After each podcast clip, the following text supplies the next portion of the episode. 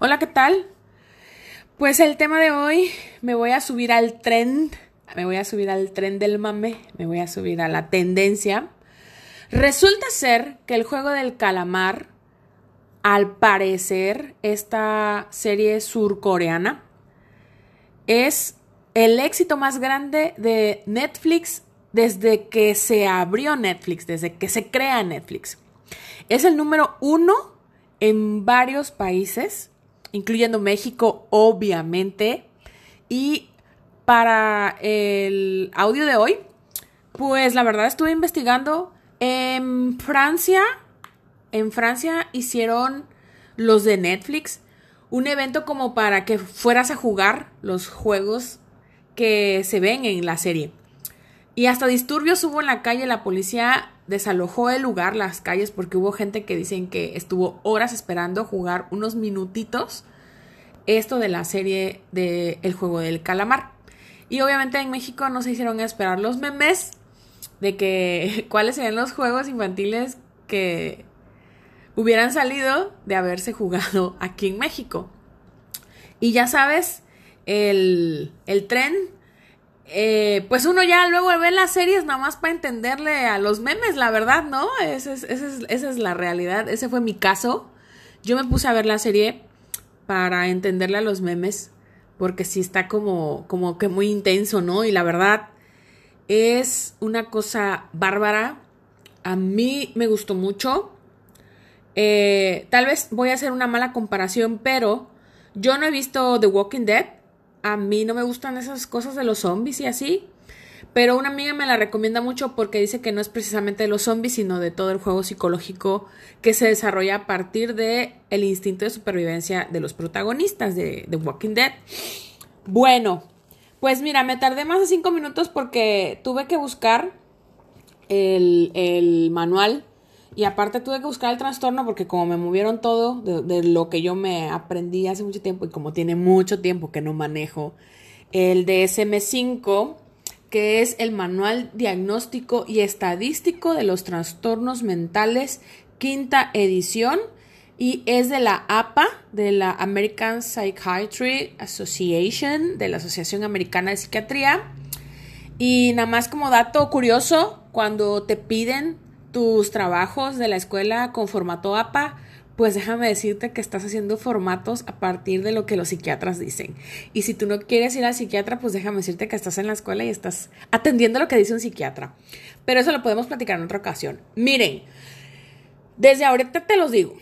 Si tú no has visto el juego del calamar, mejor corta este podcast, corta esta transmisión, este audio y ve a verla. Son nueve capítulos súper intensos. Hay un capítulo, el penúltimo, que dura nada más media hora. Y de ahí todos duran alrededor de una hora. Muy buenos, increíbles. A mí me tuvieron en la punta del asiento en algunas ocasiones. Y mi capacidad de asombro, pues fue, fue bastante... O sea, estuvo chida, estuvo entretenida. A mí me gustó. A mí me gustó. Voy a empezar por explicarte lo que dice el manual con respecto al juego patológico. ¿Ok? La ludopatía, puesto en otras palabras, para que me entiendas, pero el manual de la Asociación Americana de Psiquiatras dice que se llama juego patológico. ¿Ok? Vamos a empezar por ahí. Porque tal vez tú digas, ah, la madre Verónica, o sea, la neta sí, estuvieron muy mamadores los, los, los personajes, o sea, si yo hubiera estado en ese lugar, hubiera hecho diferente, sí, eso tú crees, ¿no? Y la verdad, yo siempre he creído que estas ideas de las series siempre van a estar basadas en cosas reales, en alguien que comentó algo, que alguien vio algo, que alguien supo algo y lo hizo idea, porque no podemos construir de la nada. Nosotros siempre vamos a proyectar lo que nosotros sabemos o lo que nosotros nos imaginamos, pero nada de lo que imaginamos viene desde cero. Todo viene a partir de la experiencia. Entonces, yo supongo, voy a hablar mucho a partir de mi, suposición, ¿ok? De mi especulación. Pero yo supongo que los escritores tuvieron que ver otras películas, tuvieron que ver otras series, donde las ideas surgen con esta parte de el placer de, de ver sufrir. Esta es la parte del masoquismo. ¿Ok? La parte de el sadismo como tal. Ajá. Todos esos trastornos están inmersos. Nada más que eso sí me lo sé de memoria. El que no me sabía de memoria es el juego patológico. ¿Ok? Me voy a permitir leerte los criterios diagnósticos para que tú más o menos entiendas muchos, muchos de los aspectos de esta serie, porque todo se basa en la psique humana. Todo, todo, todo. Entonces, tenemos que está bajo o dentro de la clasificación de trastornos no relacionados con sustancias. ¿Ok? Ni siquiera está bajo el, el precepto o en el espectro de trastornos obsesivos compulsivos de ansiedad. No, es lo que yo creía y resulta ser que no. Tiene un apartado, este manual, que es trastornos no relacionados con sustancias. Y el primero es el juego patológico. Dentro del CIE, que es el manual de enfermedades médicas, está bajo la clasificación o el número 312.31 y en el manual psiquiátrico está como F63.0. Muy bien, el criterio A Juego patológico problemático, persistente y recurrente, que provoca un deterioro o malestar clínicamente significativo y se manifiesta porque el individuo presenta cuatro o más de los siguientes criterios durante un periodo de 12 meses o se hace un año. Escúchame. Dice, provoca un deterioro o malestar clínicamente significativo clínicamente significativo. ¿Esto qué quiere decir? Que ya te causa problemas de salud, que ya te causa problemas sociales, que ya te causa problemas interpersonales. Donde un tercero se dé cuenta de esto, tú ya tienes este criterio. No, yo lo puedo controlar, yo estoy en poder de mi juego. No, o sea, si ya un tercero, o sea, si ya alguien más afuera de tu entorno se dio cuenta, lo nota, ya hay un malestar clínicamente significativo.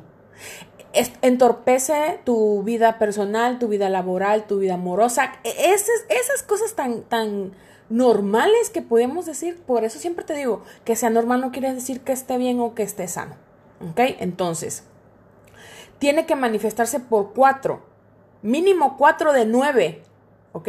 Mínimo cuatro de nueve. Imagínate, o sea, Tampoco es que tú te vayas al casino toda la noche y te gastes 300 pesos y, ah, ya tengo juego patológico. No. Estamos viendo un ejemplo ficticio, pero un ejemplo claro en el juego de calamar de las consecuencias que trae este trastorno llamado juego patológico. Perdona que me exalte y que me emocione, pero la verdad, esa serie está lo que le sigue de buena. Y espero realmente que la segunda temporada, porque es más que obvio que va a haber más temporadas, realmente está igual de buena que está. Tenemos el criterio A.1, necesidad de apostar cantidades de dinero cada vez mayores para conseguir la excitación deseada. Mm. Esta subcategoría está dentro de los trastornos relacionados con sustancias y trastornos adictivos. O sea, jugar, este trastorno juego patológico es una adicción. Entonces, como cualquier otra droga que libera eh, estas, estas hormonas en el cerebro que libera endorfinas, oxitocina y obviamente llega a una tolerancia al cuerpo donde ya no es suficiente y quieres más y quieres más y quieres más. Bueno, pues así, así exactamente pasa con el juego patológico. Entonces, es una necesidad de apostar cantidades de dinero cada vez mayores para conseguir la excitación deseada. ¿Por qué crees? Ya va el primer spoiler alert. Así que, por favor, o le cortas o te amachinas. Porque crees, o sea, mira, cuando empezaron a hacer juegos y que había pantallas y que los estaban grabando, dije, a huevo debe haber gente de mucho varo apostando sobre la, sobre la vida de estos pobres diablos con tal de satisfacer su ludopatía. Eso fue lo primero que pensé como al segundo capítulo a donde empezaron a invitar y la estructura del juego y, el supervisor, dije, güey, ah, debe de haber un vato con muchísimo varo para organizar esto. Y obviamente debe ser un negocio grande lo que está haciendo. Eso es, yo lo vi en otras películas y dije, esto es. Número dos, está nervioso o irritado cuando intenta reducir o abandonar el juego. Lo vimos durante los primeros dos capítulos con el... No me acuerdo, ni me pidas por favor que yo pronuncie los nombres porque la verdad ni de pedo lo voy a poder hacer. Este, el, el primer protagonista del que vive de su mamá, ese estaba siempre nervioso, irritado cuando abandonaba el juego y cuando no ganaba. Número 3. Ha hecho esfuerzos repetidos para controlar, reducir o abandonar el juego, siempre sin éxito. O sea, yo estoy en control, yo estoy en control, pero al final naranjas y limas, no puede abandonar y siempre. Este es el clásico de voy a recuperar, voy a apostar para recuperar lo que perdí y voy a volver a, o sea, y naranjas que recuperan ni madres, ¿no? Siempre es el mismo caso.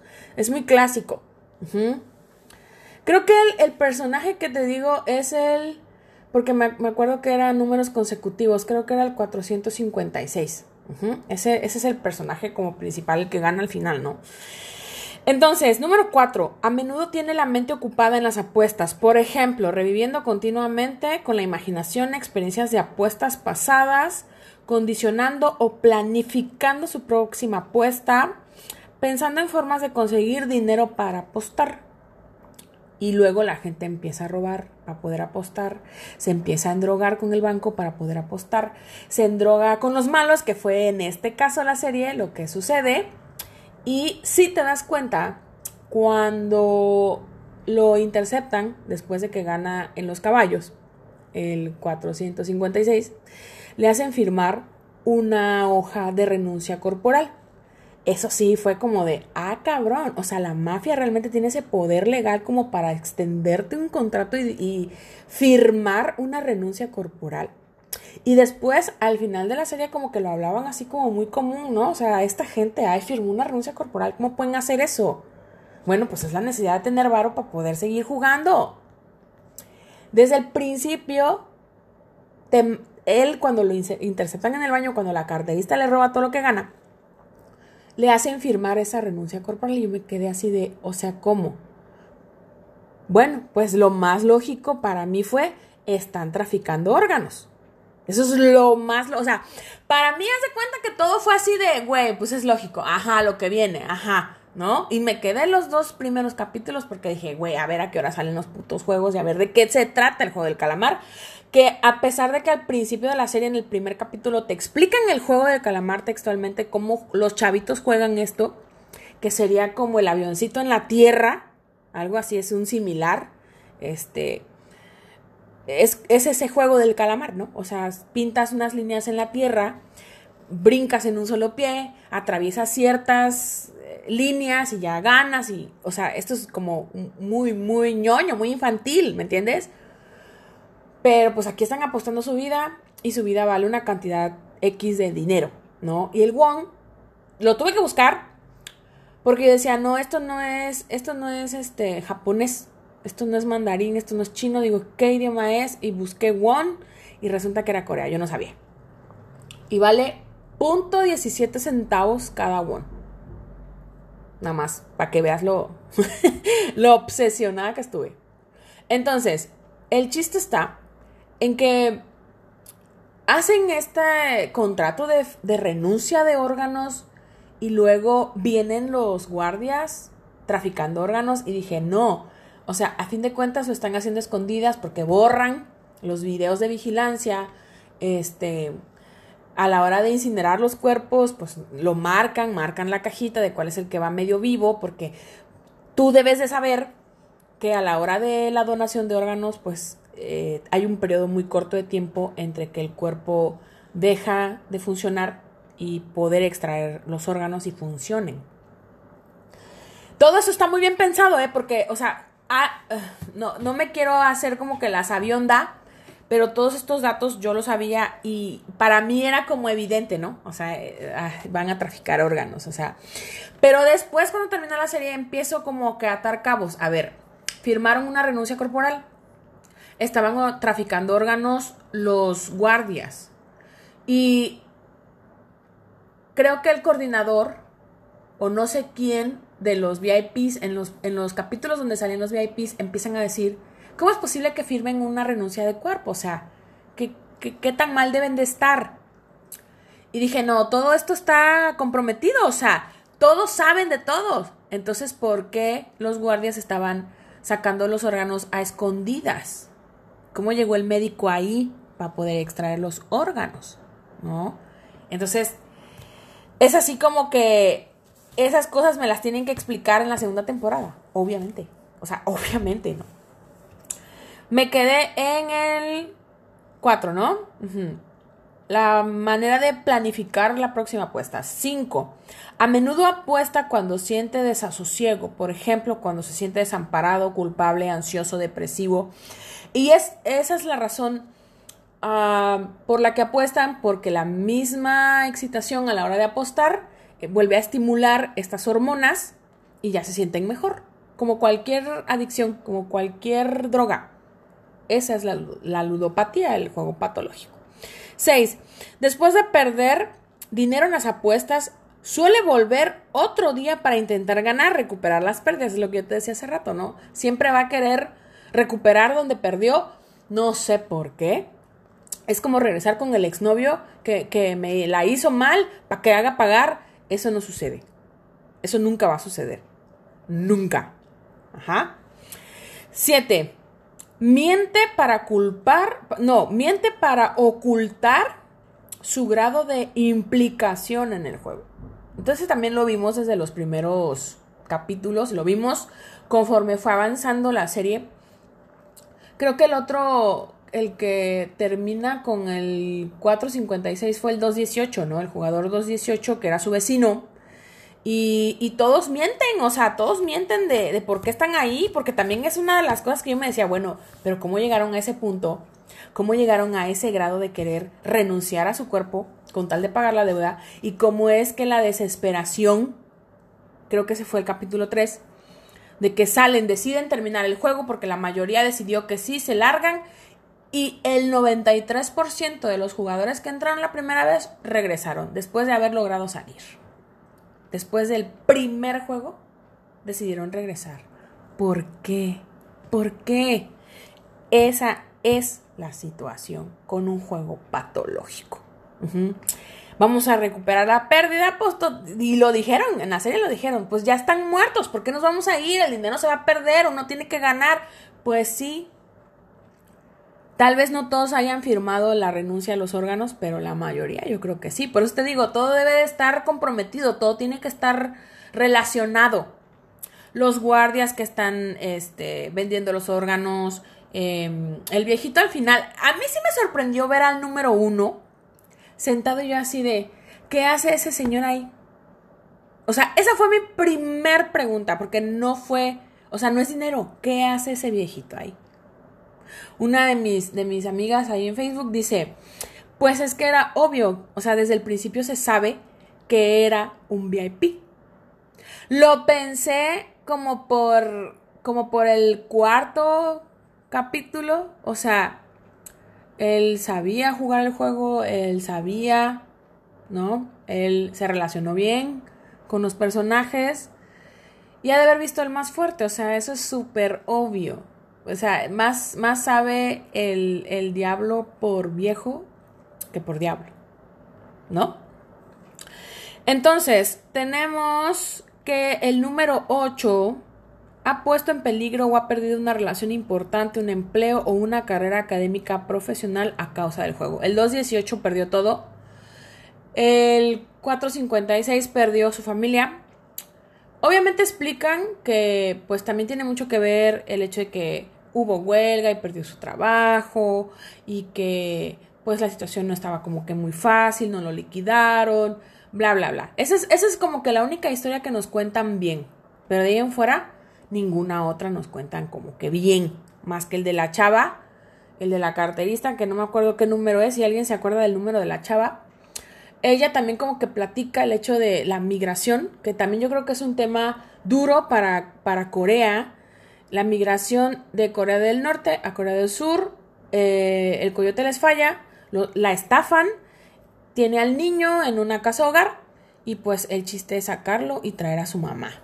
porque parece que el papá, si no mal recuerdo, el papá pues ya no, ya no apareció, creo que falleció a la hora de, de pasar la frontera, algo así, ¿no? Entonces, es muy común que el ludópato, o sea, que la persona que sufre este juego patológico, el, el, se encuentre solo. La mayoría cae en varones, ahorita vamos a, ver la reincidencia, pero la mayoría cae en varones. Es muy raro que una mujer eh, tenga este trastorno, pero sí lo hay. Como siempre les he dicho, no, no vamos a generalizar.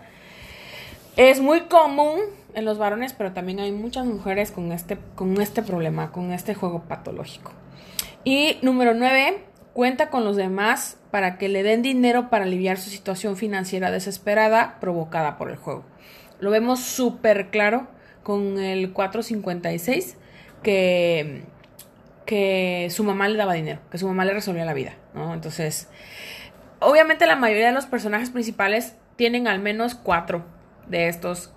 Fueron como muy visibles, muy notorios o fueron muy marcados. Por eso les digo que la serie estuvo bien pensada, estuvo bien escrita, estuvo muy bien dirigida. Y la verdad, este 456, al final, como si hubiera yo estado en el cine, me levanté y bravo, bravo, ovación de pie, porque la verdad lo hizo muy, muy bien. A mí me gustaron todas, pero el principal lo hizo muy bien. El criterio B dice su comportamiento ante el juego no se explica mejor por un episodio maníaco. ¿Qué estamos hablando con un episodio maníaco? Estamos hablando de bipolaridad. La bipolaridad obviamente es un estado eufórico y un estado depresivo, un estado maníaco y uno depresivo. En la manía, el paciente por lo general tiene esta, esta conducta impulsiva, poco pensada, puesto inclusive hasta en peligro su propia vida, teniendo estas como, como, actividades extremas y una de ellas es apostar grandes cantidades de dinero.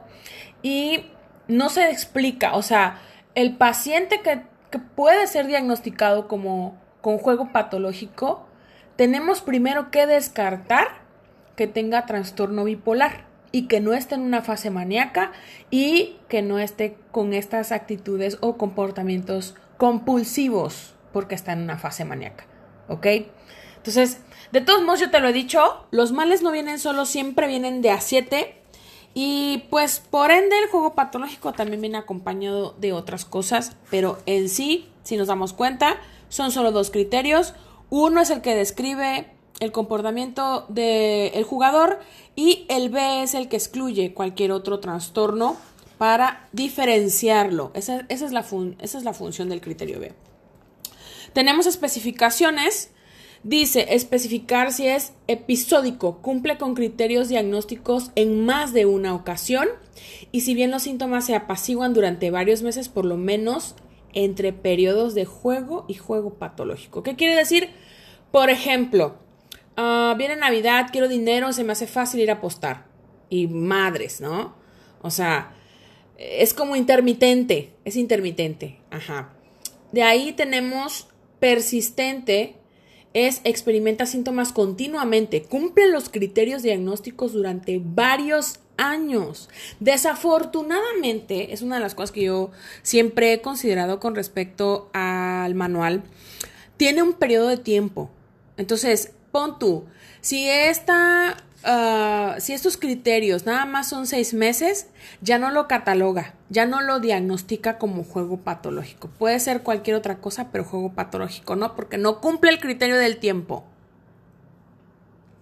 Y eso es como peligroso, siento yo, porque en algunas ocasiones podemos tener los seis meses y eso genera más problemas y, y caemos rápido. ¿No? En una atención profesional y no llegamos al año, entonces el psiquiatra no nos diagnostica con juego patológico porque no duró un año mínimo, ¿me entiendes? Este es el, el único pero que yo le pondría al manual, pero pues los médicos han de saber si hay algún psiquiatra en la sala, por favor, que nos diga por qué es necesario esperar un año para ver si realmente el paciente puede ser diagnosticado con juego patológico. Podemos especificar si es en remisión inicial, tras haber cumplido previamente todos los criterios del juego patológico, no ha cumplido ninguno de ellos durante un mínimo de tres meses, pero sin llegar a 12 meses. ¿Qué quiere decir? Estoy en un grupo de AA, estoy en un grupo de ¿cómo se llama el otro? De neuróticos anónimos. Entonces eso me apacigua o estoy enamorado o estoy en una buena racha de trabajo, estoy, estoy bien. Entonces no tengo necesidad de apostar, no tengo necesidad de esa adrenalina, no tengo necesidad de esa oxitocina en la cabeza porque otra cosa me la está dando. ¿Me entiendes? Y de ahí puedo ponerle como pausa a mi trastorno durante unos meses, pero si ya pasa de más de un año, entonces ahí ya no hubo juego patológico. Ajá. Mínimo debe de haber tres meses de descanso, pero no debe de llegar al año. Y si es en remisión continuada, tenemos que tras haber cumplido previamente todos los criterios del juego patológico, no ha cumplido ninguno de ellos durante un periodo de 12 meses o más. No quiere decir que esté curado, ¿eh? Es muy, muy difícil. Por no decir que imposible, también tendría yo que consultarlo con un psiquiatra, pero yo creo que cualquier trastorno que está en este manual no se cura. Hay remisión continuada, hay remisión prolongada, pero no se cura. En cualquier momento podemos volver a caer. Podemos manifestar los síntomas de cualquier trastorno. Y tenemos una especificación de gravedad actual. O sea, actual quiere decir en el momento en que llega al hospital, en el momento en que llega con el psiquiatra. Entonces, en ese momento hacemos un diagnóstico, podemos como que palomear una checklist, cuáles son los criterios que tiene. Y decimos que si cumple de 4 a 5 criterios es leve, si de 6 a 7 criterios es moderado y grave obviamente cumple de 8 a 9 criterios de los que yo te acabo de leer. En, en la serie como tal, muchos de los protagonistas, ajá, Muchos de los protagonistas cumplen cuatro, cinco criterios, o sea, están entre leves y moderados, porque obviamente eran un chingo de participantes y no nos dieron tiempo de, de conocer a todos. Y lo que a mí también me hizo pensar fue, ¿realmente tanta gente vive en drogada? ¿Realmente tanta gente vive este trastorno del juego? Porque pon tú que no todos hayan llegado por el juego. 456 sí, 218 no. 218 hizo malversión, o como se llame, de dinero, de fondos. O sea, hizo fraude con tal de tener dinero. Ajá. La carterista eran cuestiones familiares de migración. ¿Sí me explico? O sea, no creo que todos hayan llegado por esta cuestión del juego patológico. Pero los VIP sí. Los VIP crean ese juego del calamar. O el viejito en Corea crea este juego del calamar por la cuestión del juego patológico. Ajá. Él en su lecho de muerte dice que es por diversión. Pero también se acaba una buena lana. Es súper obvio. Hasta en su lecho de muerte apostó con 4.56 si el borracho que estaba tirado en la banqueta iba a recibir ayudantes de, las 12, de las 12, sí o no. ¿Me explico?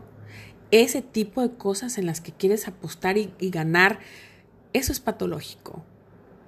Y lo va a hacer por siempre, jamás según el manual de criterio con respecto a este trastorno.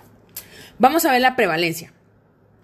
En la población general, la tasa de prevalencia en el año es de, es de 0.2 a 0.3%. O sea, no sé cuántos no sé cuántos habitantes haya en Corea del Sur, pero un punto 3% es un chingo de gente.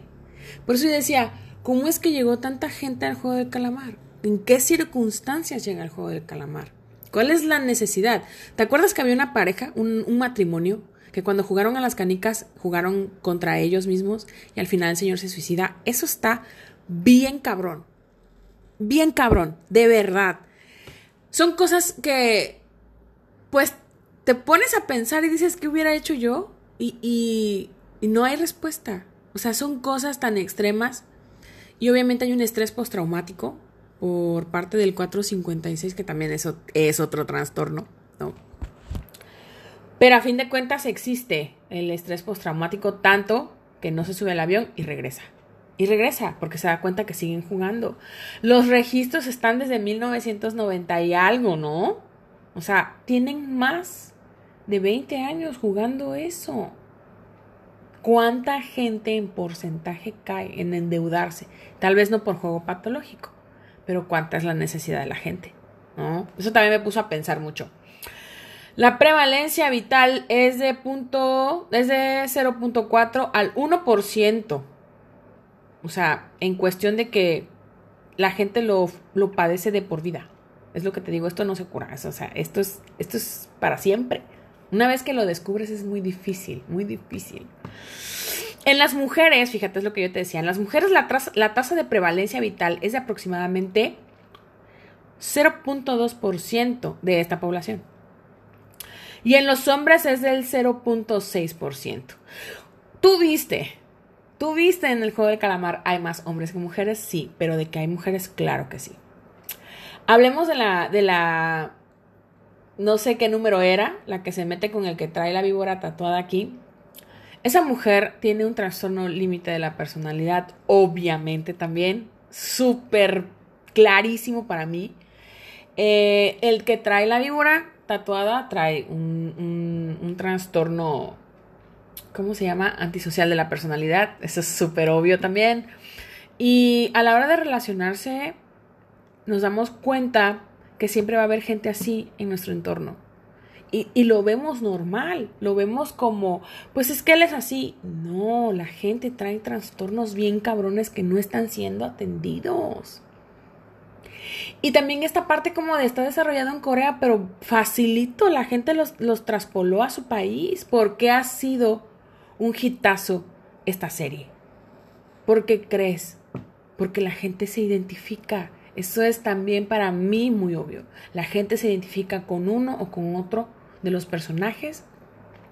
Y al final, eso es lo que te engancha. O sea, de manera ficticia te pone ahí y lo vives. La gente dice que llora, que llora cuando Ali es traicionado por el 218. Pero era obvio que lo agarró de pendejo. O sea, a fin de cuentas, cuando le explica al guardia de que se les acaba el tiempo es, ustedes dijeron que era un juego sin necesidad de violencia. Yo gané, yo traigo las, las 10 canicas. Obviamente 218 también es muy inteligente, muy narcisista, pero sigue siendo un sociópata. Un criminal de cuello blanco. Por el fraude. Por esta capacidad de estafar, de mentir. Ese es un trastorno de personalidad también muy claro para mí en ese personaje del 218. Y vi un meme en Facebook. Todo mundo tiene un 218. Todo mundo conoce un 218. Ten cuidado. Pues sí, es obvio, todo mundo conoce a alguien con un trastorno de personalidad, ya sea eh, grave o, leve, pero todo mundo conoce este tipo de trastornos de personalidad y son trastornos mentales, vienen en un manual psiquiátrico, por Dios. Entonces no me salgan con que la salud mental chafea o, no sirve o apenas le están poniendo atención porque, o sea, el juego de calamar realmente se afloró todo lo negativo que traemos encima y adentro. Entonces, características asociadas que apoyan el diagnóstico pueden aparecer distorsiones en el pensamiento, negación, superstición, sentimientos de control. Lo de la superstición, eso todos los jugadores lo tienen. Todos, todos, todos. Y poder sobre la probabilidad de los resultados y exceso de confianza. Eso es también muy clásico en los jugadores patológicos. Muchas personas con problemas de juego patológico creen que el dinero es a la vez la causa y la solución de sus problemas. Algunos son impulsivos, competitivos, energéticos, inquietos, como, 250 como 456, y se aburren fácilmente. Además, pueden estar muy preocupados por la aprobación de los demás y pueden ser generosos al ganar ¿Te acuerdas cuando le dio la propina a la muchacha que le dio los boletos y luego fue por ella? Ay. Y eh, otros jugadores están deprimidos, son solitarios, juegan al sentirse impotentes, culpables o deprimidos. Casi la mitad de las personas en tratamiento por juego patológico tiene la idea suicida. Ya alrededor del 17% ha intentado suicidarse. Imagínate lo, lo fuerte que es este trastorno, lo, lo devastador que puede llegar a ser, lo mortal que puede ser, y el juego del calamar lo expone de una manera bastante poética y bastante dramática. Mira, otra de las cosas que yo puedo entender con respecto a um, el bowlerismo, hay mucho trastorno, mucho trastorno psiquiátrico en esa serie, que eso fue lo que a mí también me atrapó hasta el final. Eh, hay mucho trastorno uh, con respecto a las filias. El viejito que quiere llevarse al policía al cuarto, pues obviamente hay unas filias ahí el sadomasoquismo, em, el trastorno, este, el, el querer hacer daño a la gente, aunque se escudan en que es que ustedes eligieron venir, ustedes decidieron regresar, ya estaban afuera, ¿a qué regresaron? Todo eso es manipulación. Lo vimos muy claro porque el número uno, cuando se topa con el 456, ay, es que un amigo vive por aquí. Obvio no. ¿Cuáles son las probabilidades? Lo que quería era que él ganara porque igual le apostó. Se lo dijo. Al final se lo dijo. Nunca pensé que hubieras, que, que fueras a llegar tan lejos. Obviamente apostó. Por eso lo quiso de regreso. Toda esa manipulación la gente cae. Y con la motivación del dinero, pues obviamente más. ¿Sí? El chiste es que a mí también me llegó la idea de este coliseo con los gladiadores, como lo hacían en la Roma, pan y circo para el pueblo. Nada más que acá, pues nada más era un pueblo muy escogido y de mucho varo, ¿no? Pero era eso, ver cómo se mataba la gente entre ellos por mera diversión. Y eso es ser sádico. Eso es ser sádico. Eso es el sadismo.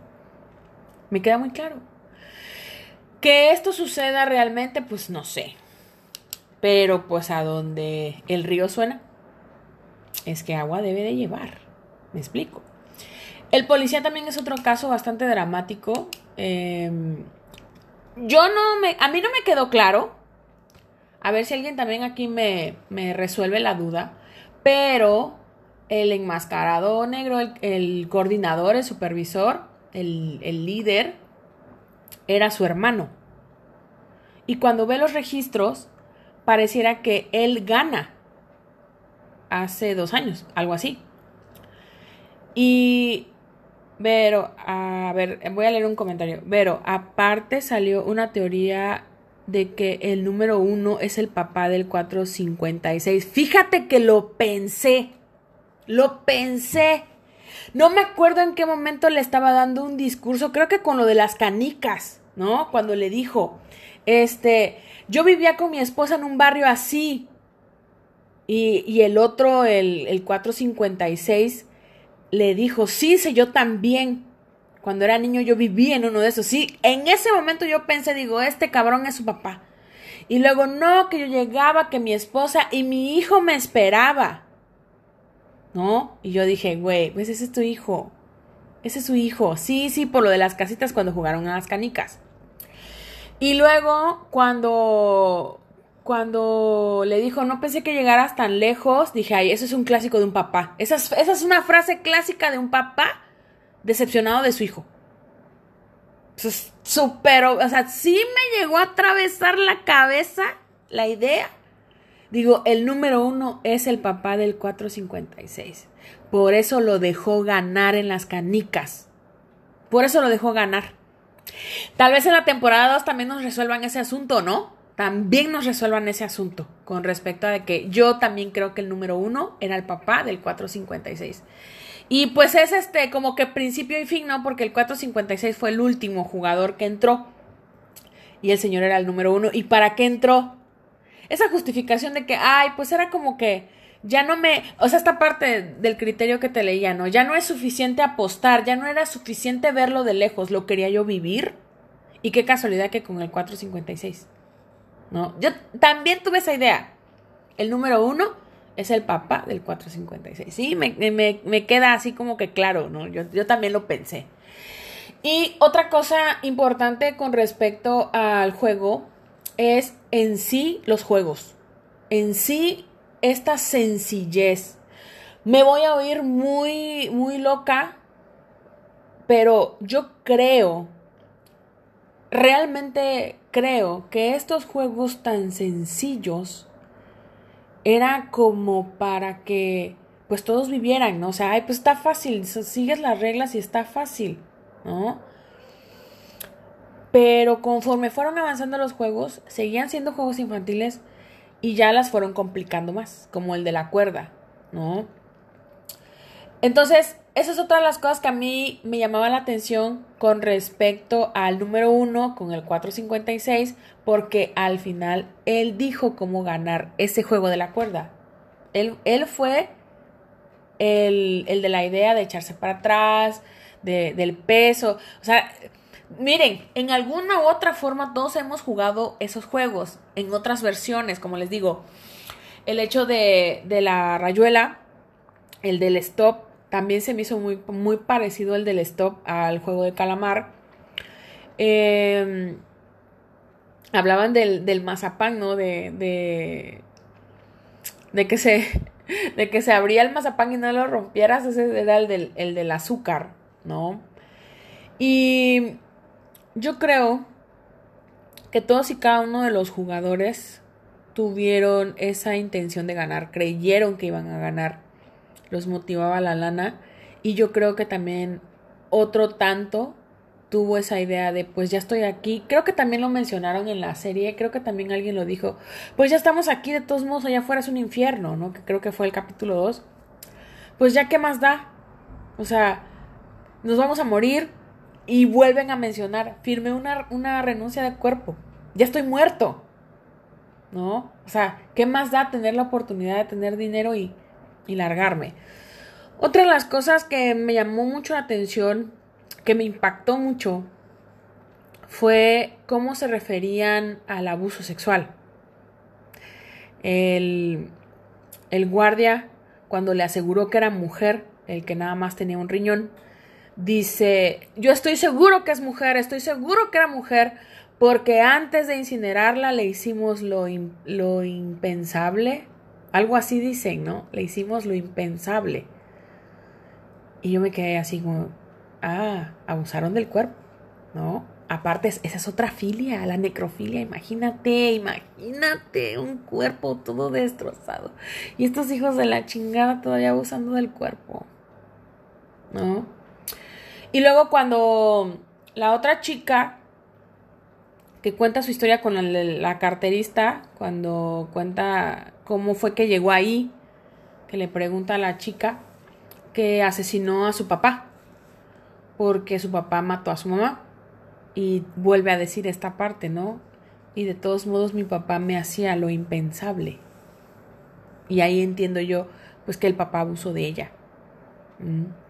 Y eso también daña mucho a los chiquillos. O sea, de verdad es, o sea, una cosa impresionante la cantidad de cosas patológicas que manejan, que mencionan este drama humano que va más allá de un juego y lo ha, o sea, esa es, esa es como que la parte fina de la serie que todo todo gira alrededor de un juego inocente, de un juego sencillo, de un juego infantil y cuántas implicaciones tiene cuando somos adultos.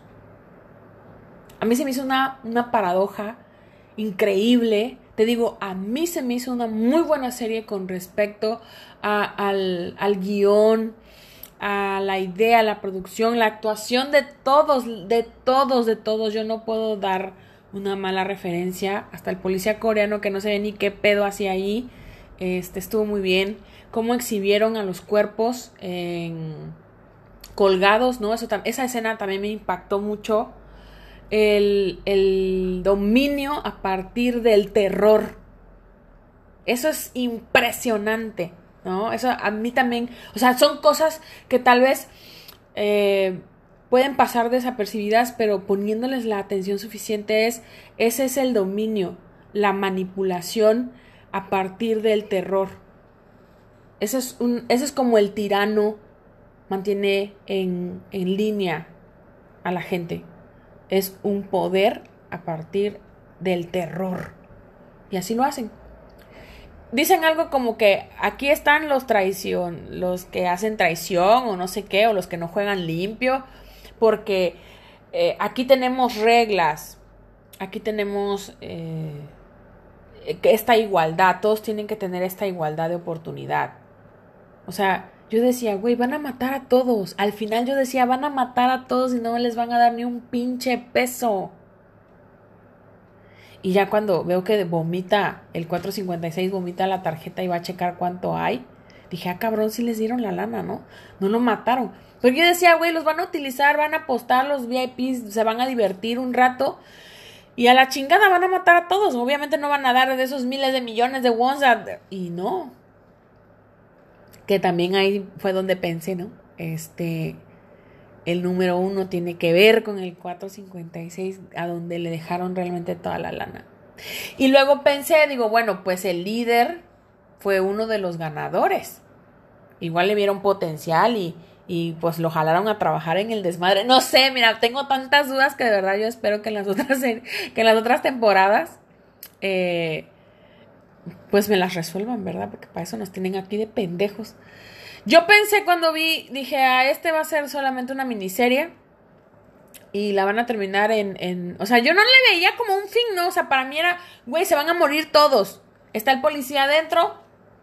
El policía va como que a denunciar y en un mundo feliz. Como me dicen a mí, es que personas como tú quieren un final feliz. Pues tal vez no era como que lógico, güey.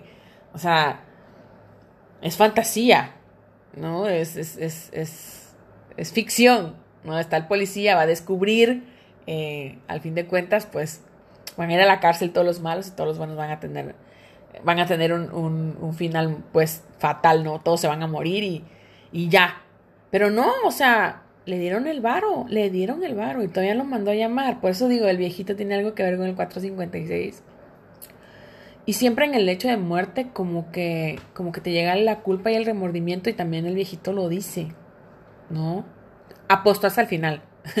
Murió estoico el viejito apostando.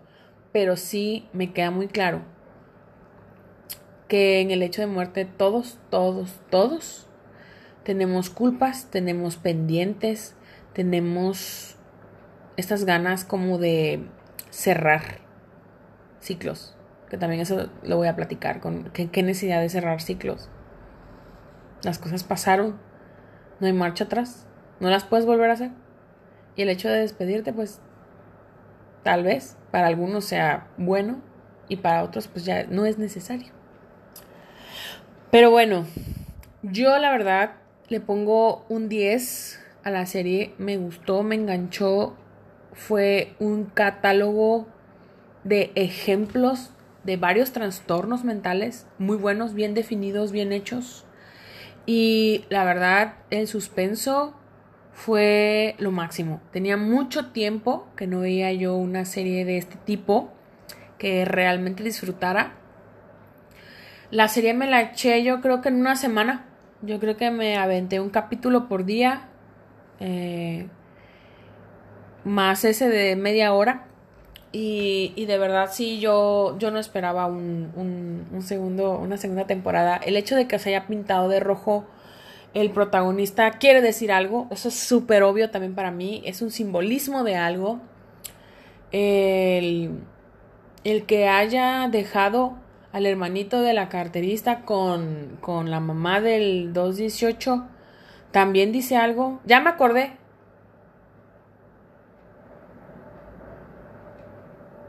Eh, ya me acordé, el, el número de, de la característica, de, de, la loca de la que tiene el trastorno límite de la personalidad es 212. Me acuerdo porque ese es el, el perfume favorito de tu servidora con respecto a Carolina Herrera. Y bueno, yo la recomiendo mucho. Eh, si tienen alguna duda con respecto a algún trastorno mental que se ve ahí, ya saben, a un mensajito de distancia es increíble la capacidad de imaginación de la gente que escribió esta serie y que le va a seguir dando. Y a mí se me hace como también de pensar, de sentarse a analizar su propia situación. A mí estos dramas me gustan precisamente para esto. Son cosas que no vamos a vivir, pero hipotéticamente, ¿qué harías ¿no? O sea, ¿cómo, cómo, cómo resolverías el hecho de haber perdido a su mamá por cuestiones de dinero, por no tener el servicio de salud y la culpa que siente, el hecho de que al final dejó ir a su hija por su bien y al menos tener una buena relación y, quererla ir a ver. A mí me cuesta mucho, ¿no? El, el creer que realmente salieran así como sin tan marcado el estrés postraumático. Vieron, vieron morir tantísima gente. O sea, son cosas, son detalles, ¿no? Pero a fin de cuentas, que a mí sí, sí me son evidentes y son como, como especiales, ¿no? Yo la recomiendo mucho, chequenla, me mandan un mensaje a ver qué, qué les pareció y esperemos la segunda temporada, que no tarde mucho, ¿verdad? Que no tarde mucho.